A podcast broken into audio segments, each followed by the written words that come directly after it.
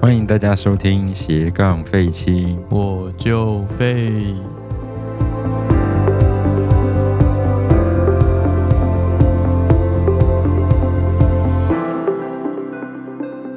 欢迎大家回来今天的节目，我是 Ken。嗨，我是 Felix，欢迎大家。好的，今天我们录音时间好像是九月二十九号啦，连假前，非常开心的一个时间。对，非常的开心。对，本人期待这一天已经期待一个月了。对，终于要放假了。再撑过明天一天上半天，对，虽然大家听到录音应该已经就是放完假了，这样子呃，理论上是啊，。哦，反正就是难掩雀跃心情。 好的，那今天呃，在这个时候我们要带给大家下一本书，这样子也是我们随便看看的单元，是的。那今天这本书名字叫做叫做《King 天灾对策师》。啊，是独步出版社八月出版的作品，今年八月嘛，是的，今年八月非常热腾腾的一本书。还算热腾腾啦，也是两过了两个月这样，对是算过了两个月，对，过了两个月，对，没错。那作者是台湾的学习师，这样子这个名字好像有一点点眼熟，是否是否？他就是今年二月刚出版的那一本，就是那个筷子的那个怪谈古啊人，作家里面的其中一个作家嗯其中一个作家，对，台湾代表了解，写《珊瑚之谷》的那一位。就是红色的筷子嘛。呀呀，负责带出红色筷子的那一位，好哦非，常惊人。好，那这是他今年八月出版的一本，嗯，为中二的科幻小说，中二啊嘛，还蛮有点中二这样子所以这名字听起来就是又是天灾又是对策式，呀就是对于天灾的对策的一个 group。好哦、如果往中二的方向想的话，好像可以有一点点概念。嗯哼，对。然后作者他在访谈里面有提到，就是他对这本书的一个想象这样子。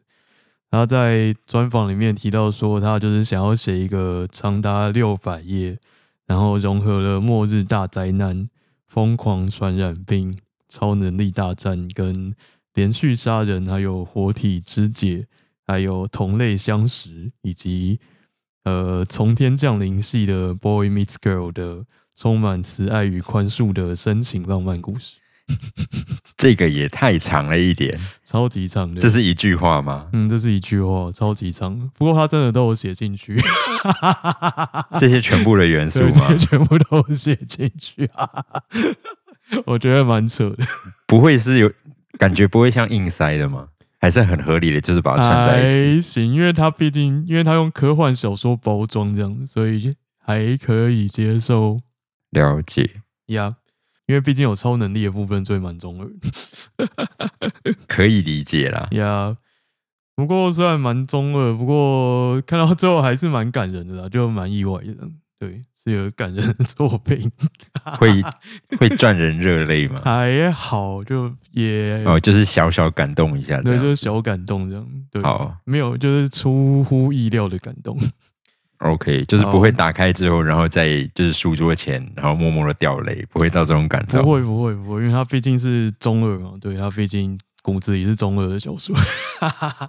OK 那你就听完作者自己简介的部分之后，那我们可以知道这是一本就是包罗万象的作品。那可能没有办法就是在短短的时间就是把它完整的介绍给大家。那我们那我就呃稍微做一下书摘就是简介的部分。那如果有兴趣的话，再去找来看看这样子。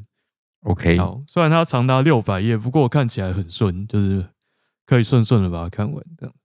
好，好的，诶、那先来问 Ken 赏一个问题好了，因为 Ken 赏目前住台北哦，呃，我们好像都住在台对北啊，我嘛，们理论上都住台北，对，好哦。那就是他，如果他假设说，如果未来淡水河就是水位暴涨，然后把你家淹没的话，然后政府研发出了可以漂在水面上的房子，那你会 想要住在，你先会坚持住在陆地上，还是会愿意选择比较便宜的水上房子 呢？哦，你是说水上的房子会比陆地便宜吗？嗯，嗯，如果是这样的话，会让我犹豫一下是。哦，如果一样贵的话就不会了。一样贵的话，我会直接选择陆地啊，哦，我因为我想不也因为我是不会游泳啊。也 是啦，哎、不然你想哪天要是从那个你家的住宅外面摔出去，然后溺水，这不是很蠢吗？我想他应该是会做一些防护措施吧， 我希望啦。嗯哼，不过感觉应该是没有，对，好。所以如果比较便宜的话，就会选雪选水上。要看多便宜啊。好，那他没有他没有那么详细的写这样子，对。好，那这就是本书一开始告诉你的时空背景这样子。哎，对，然后大家可以看到书名说天灾对策室嘛，所以它就是虚拟的一个叫做天灾的东西这样子。然后它虚拟的蛮彻底的，它不是跟字面上的天灾不太一样，它是就是假设了一个，就是这个世界上出现了一种新的能量物质，这样子，就是一个不可名状的能量物 质。所以在这里的天灾是一个新的名词，对，是，一个专有名词，叫天灾这样子。然后它是一个新的能量形态。对，它是一个对不可不可知的能量形态，就还好在的研究中。好，对，然后从它是假定在一九七二年出现这样子，对。然后他说那个天灾它会以各种形态发生这样子，比如说他在呃，他举了一些，他举了几个有名的例子，然后我我只有听到我只有听过百慕达三角洲这个例子。他把就是船只莫名其妙消失在百慕达三角洲，当做是天灾的一种表现。那这个在书中是有证实的事实吗？他把它视为是你说证实百慕达三角洲是事实吗？没有，就是证实百慕达三角洲它那些奇怪的事情的存在，就是因为天哦，灾有嗯所造有成有，的。是的，是了解，对。对他就是说那种那一种就是所谓的，就是你碰到它，它就会把你瞬移到另外一个地方的表现形态。 OK，呀。然后它除了有这种空间上跳跃的表现形态之外，它也可以天灾这个东西，它也可以附在非生物或者是生物身上，然后让它产生异变，这样子，反正有各种神秘的表现形态，这是它的设定， 我们也只能接受啦，我们只能接受。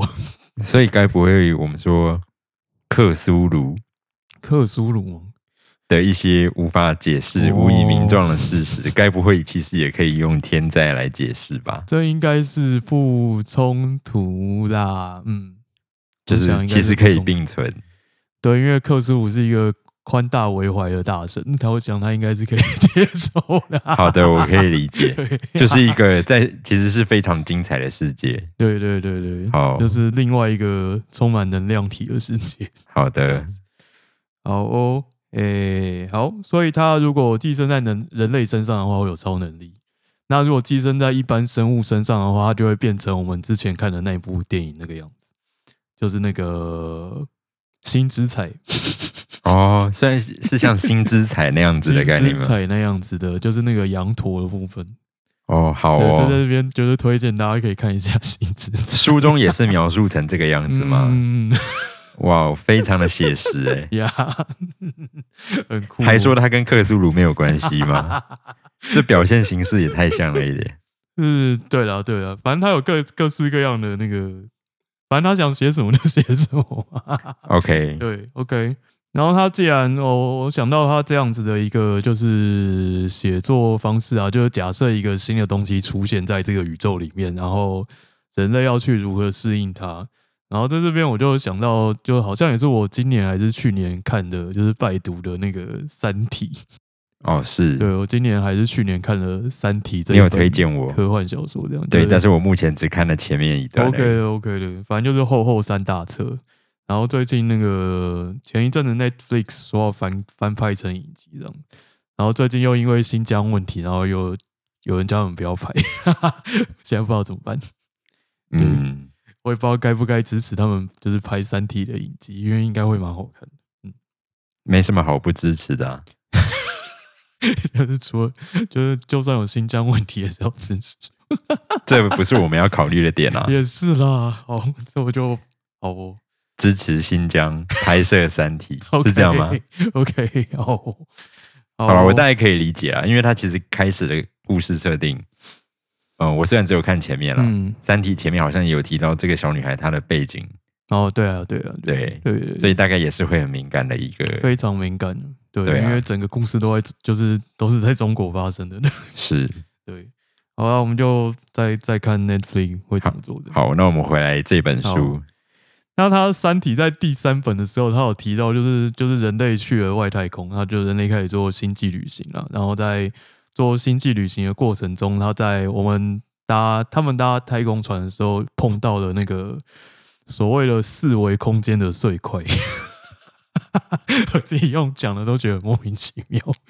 好，我还没有看，实在是很难理解这是什么样的概念。嗯，反正就是他说太空船在在，因为我们现在在三维世界，我们现在在三维世界没错吧？对吧？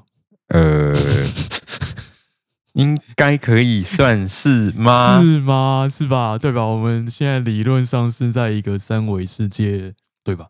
应该吧。我们假设我们在一个三维世界里面，好，然后在《三体》里面，他们叙述说，呃，船在在那个外太空航行的时候，路过了掉落在三维空间的四维碎块这样子，然后他做了一些详尽的描述。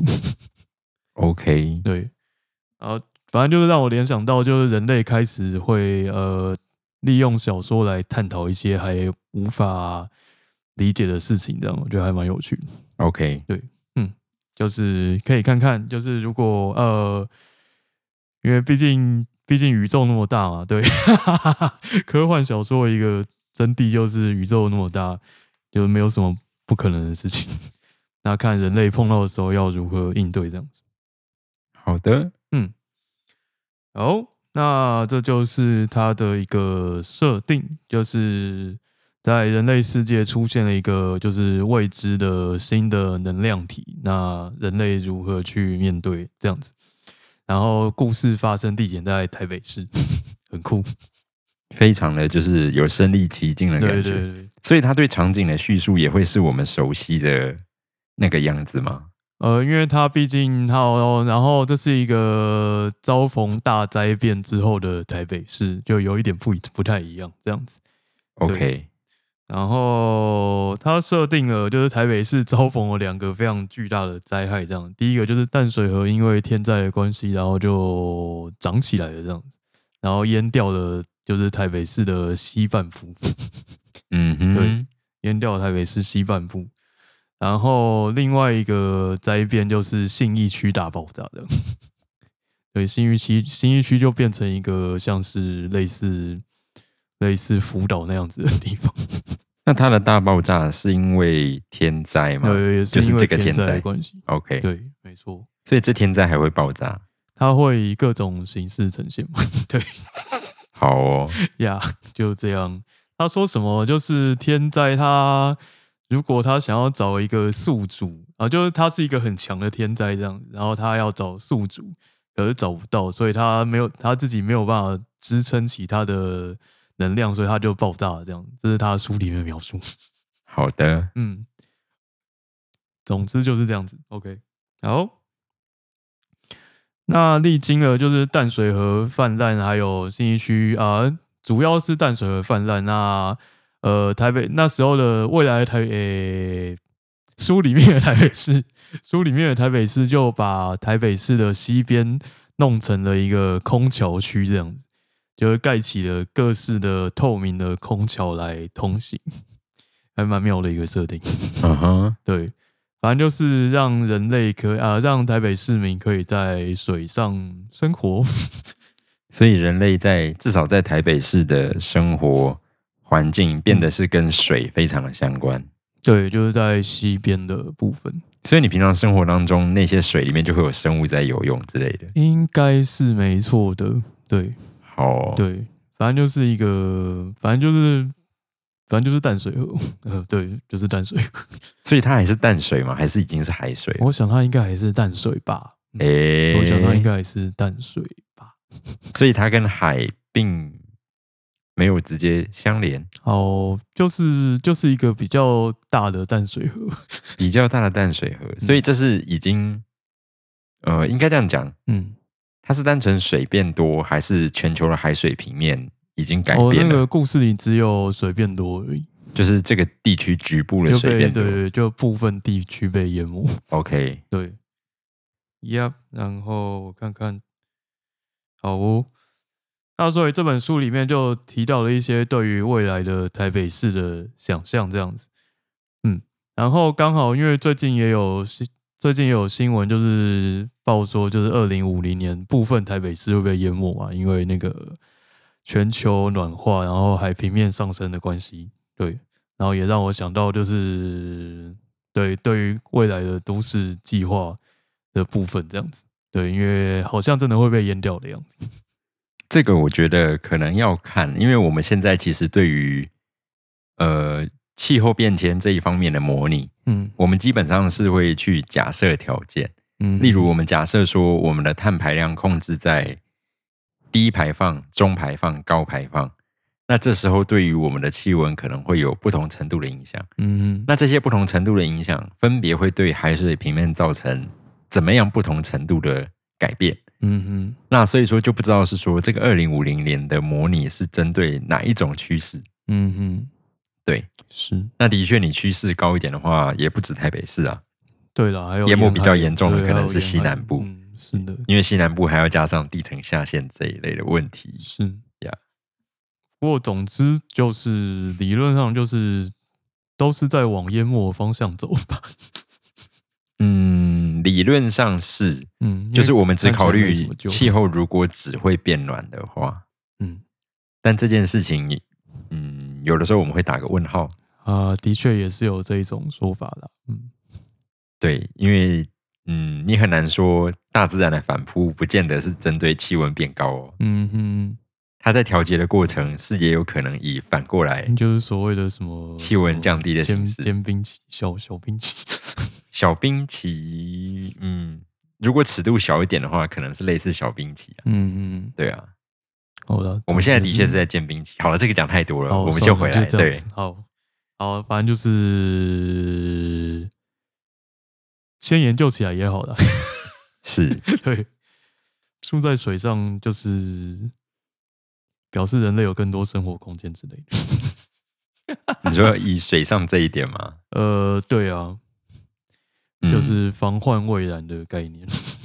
对，但是相对来讲，那我们就要先解决粮食问题。呃，当然了，对对，对，刚好，哎，刚好我看了另外一本，就是描述， 就是那个另外一本，突然忘记名字了，哦，烦了，日本作家写的，他就是在描述那个海底海底火山爆发，然后那个呃，整个海水上涨两百公尺的那一个故事， 也是今年的书，这样，我突然忘记名字了，对，他就在它描嗯爆述发之后，然后永久上升两百公尺吗，对永久上升两百公尺。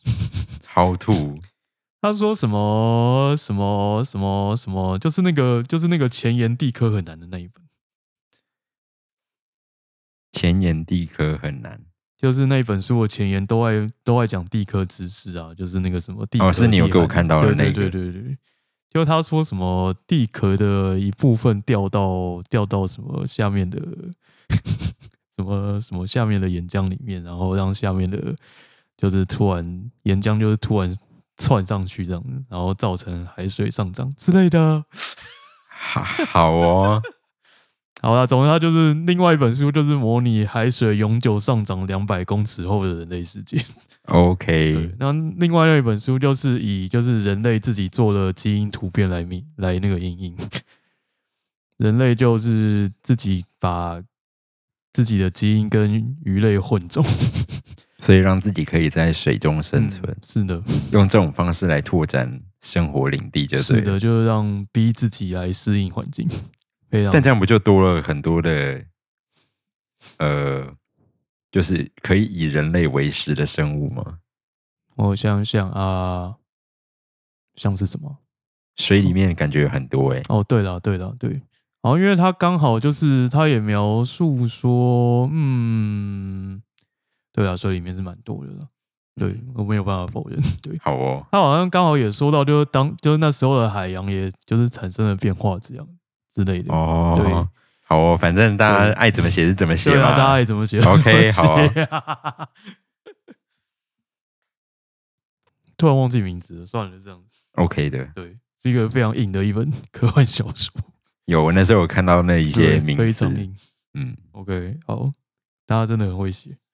好，那这一本就是假设在那个洪灾后的台北市这样子，对，洪灾后的台北市，然后因应洪灾出现了新的都市分区这样子，然后也多了新的行政单位， 行政单位就是天灾警察这样子。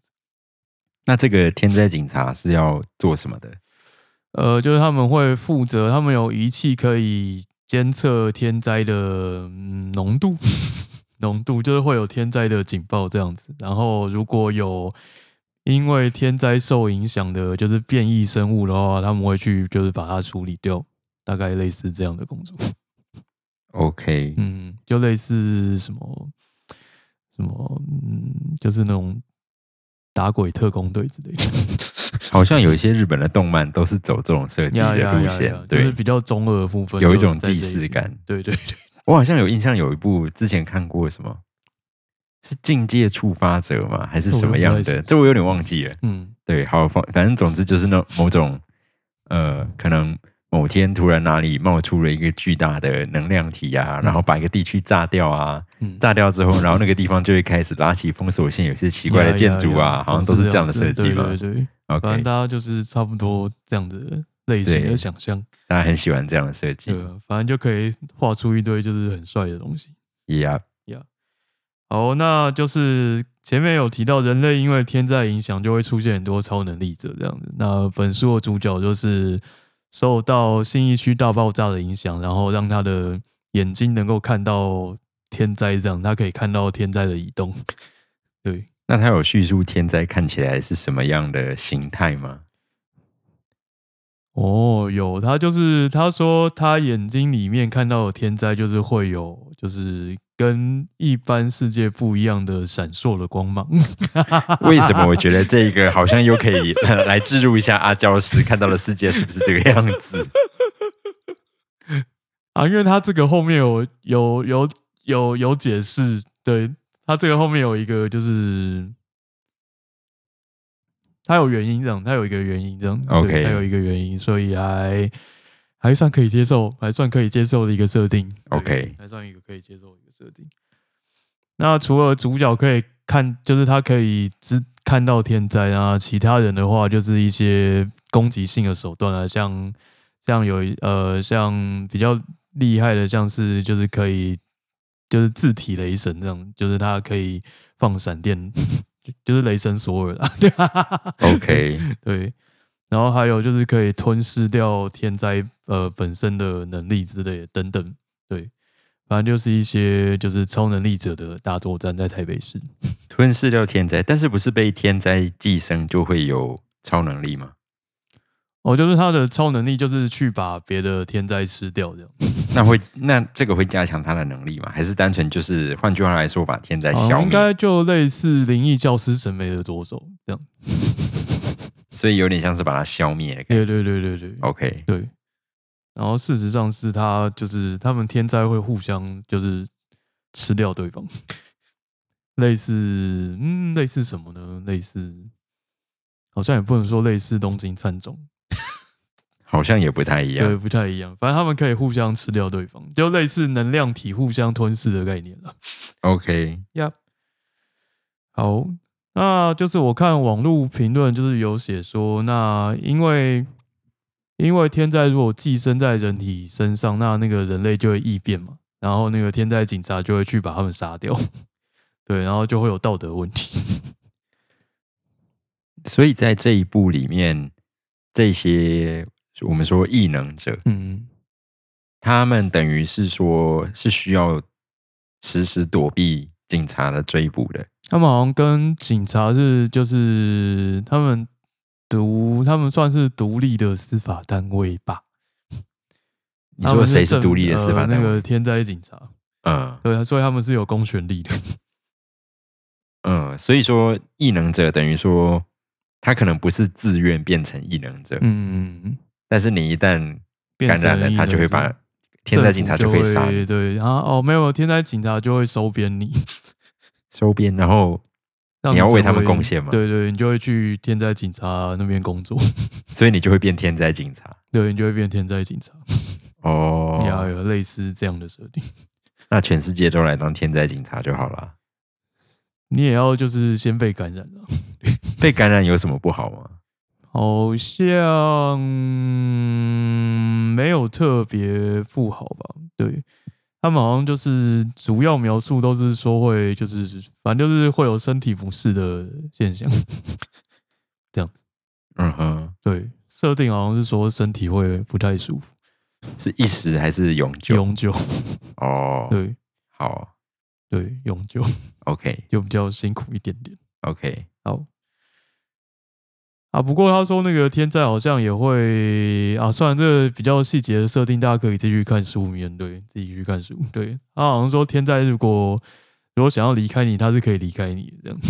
哦对， ，OK，他说什么技术大概不会超过十年之类的，十年是怎样的一个单我也位不？太清楚。没关系，就作者开心。所以被寄生寿命也不会有什么影响。好像没有什么影响。 OK，嗯，印象中没有。好，OK，好。然后它里面除了天灾警察这个单位，也有相关的学术研究单位去研究天灾这样子。对，那里面就有一个比较疯狂的、比较激进的学者，就是在研究如何就是把天灾移，就是种植在人身上，就是想要做，就是做士兵啦。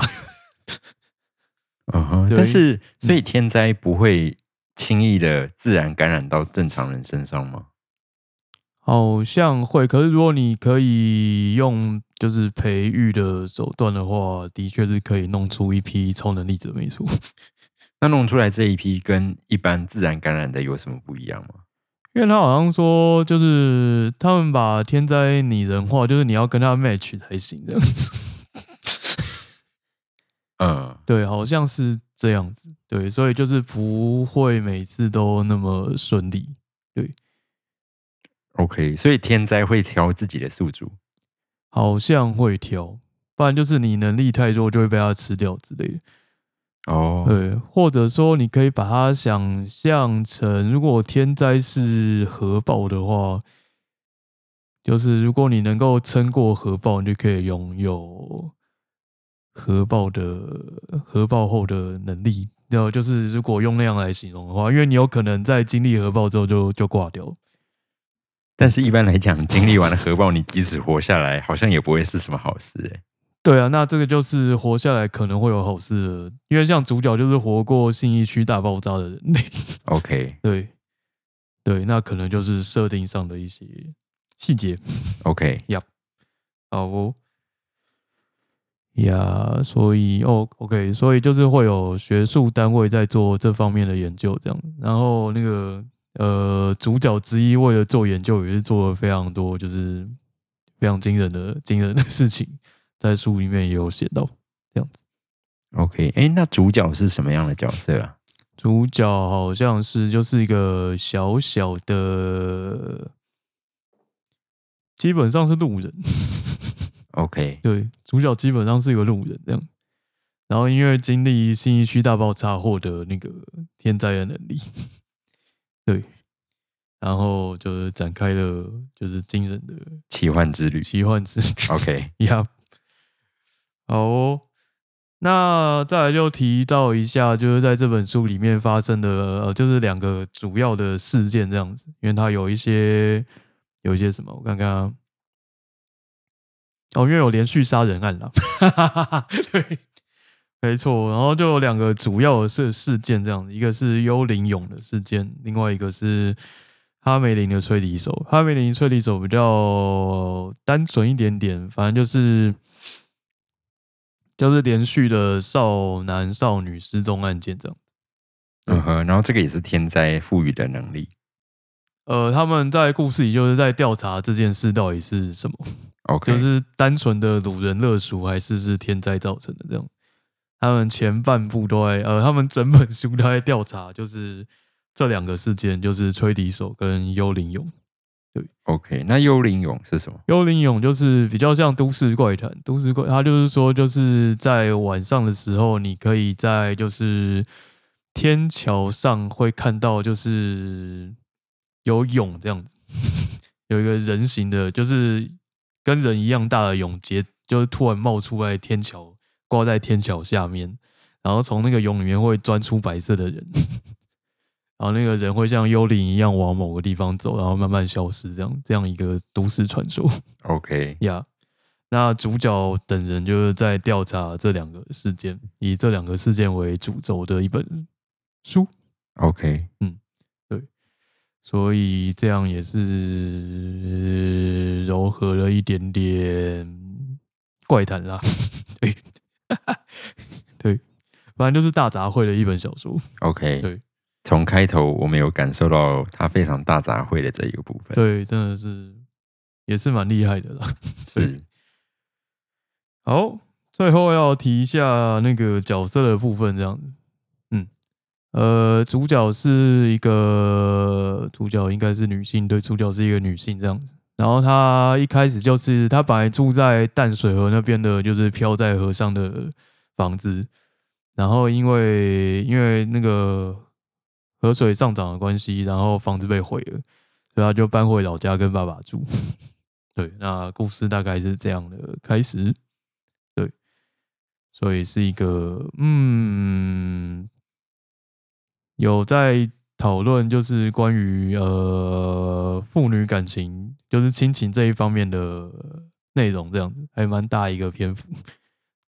对，好，这这听起来也是有一点跳痛了，是有一点跳痛啦，因为前面怎么听基本上就是跟这条中线二完全没有关系。对中二、科幻、嗯怪谈、呀，都市传说嗯这些元素，对，然后感觉还有点就是各种超能力者，是是然。后你突然跟我说他是在讲一些亲情，最后有一条亲情线这样。